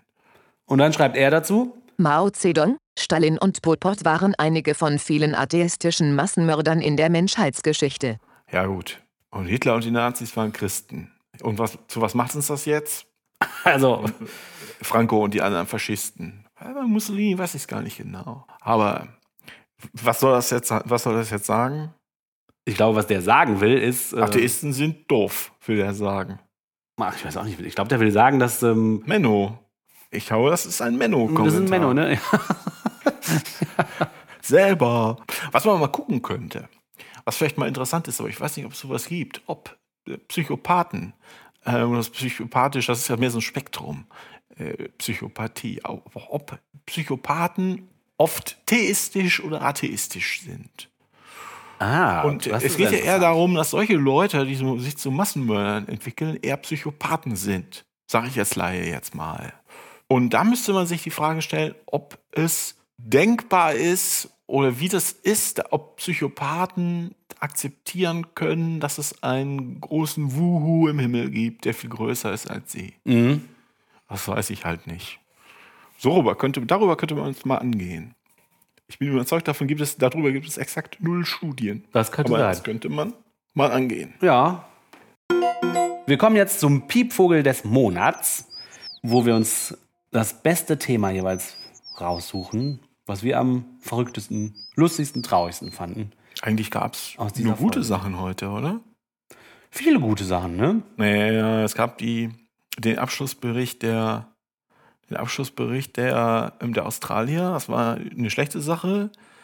Ähm, Eheöffnung in Österreich. Auch gut mal, dass mal jemand drüber spricht. Das ist auch irgendwie wieder gut. Ja, okay, gut, ja. Ja, die Eheöffnung ist natürlich kein Piepvogel. Kiva ist kein Piepvogel. Die hessische Landesverfassung ist kein Piepvogel. Haben wir da eigentlich äh, Matthias vom Ketzer, Ketzer Podcast gedankt? Ja, Haben vielen wir? Dank. Haben wir wir? haben wir nicht? Also Matthias, äh, du hast uns darauf hingewiesen, auf den Link. Vielen Dank äh, für den Link zur hessischen Landesverfassung. Ja, danke sehr. Äh, nein, das muss eigentlich der Papst sein. Der meint, man müsse die Bibel neu übersetzen, weil Stimmt. da bestimmt ein Übersetzungsfehler. Wahrscheinlich waren das die Juden. Juden, die es falsch übersetzt haben. Und der Satan da selbst. Er ist ja ein wahrer Mensch, der in der Welt wirkt. Also, mein Piepuk ist auch der Papst und sein Satan. Ich glaube, die wohnen zusammen. Äh, da, da, da, das kann ich mir gut vorstellen. Aber jetzt wissen wir, dass der Papst an den Satan glaubt. Aber glaubt der Satan auch an den Papst? Ja, sonst gäbe es ihn ja nicht. Den Papst gibt es wahrscheinlich nur, weil der Satan so fest an ihn glaubt. Ja, dann, dann haben wir es, oder? Ja, ich würde auch sagen, wir sind am Ende der Folge angelangt. Wir danken euch fürs Zuhören und freuen uns schon auf eure Kommentare, die ihr in die Unterdingsterbumsterbar auf unserem Blog, auf YouTube, auf Twitter oder per E-Mail an mgenblog.gmx.de loswerden könnt. Ihr könnt den Podcast auch bei iTunes bewerten. Ihr könnt uns auf Facebook liken, auf YouTube kommentieren und So, alles, was ihr wollt. Uns sagen, schreiben und mitteilen. Vielen Dank und bis bald. Tschüss. Tschüss.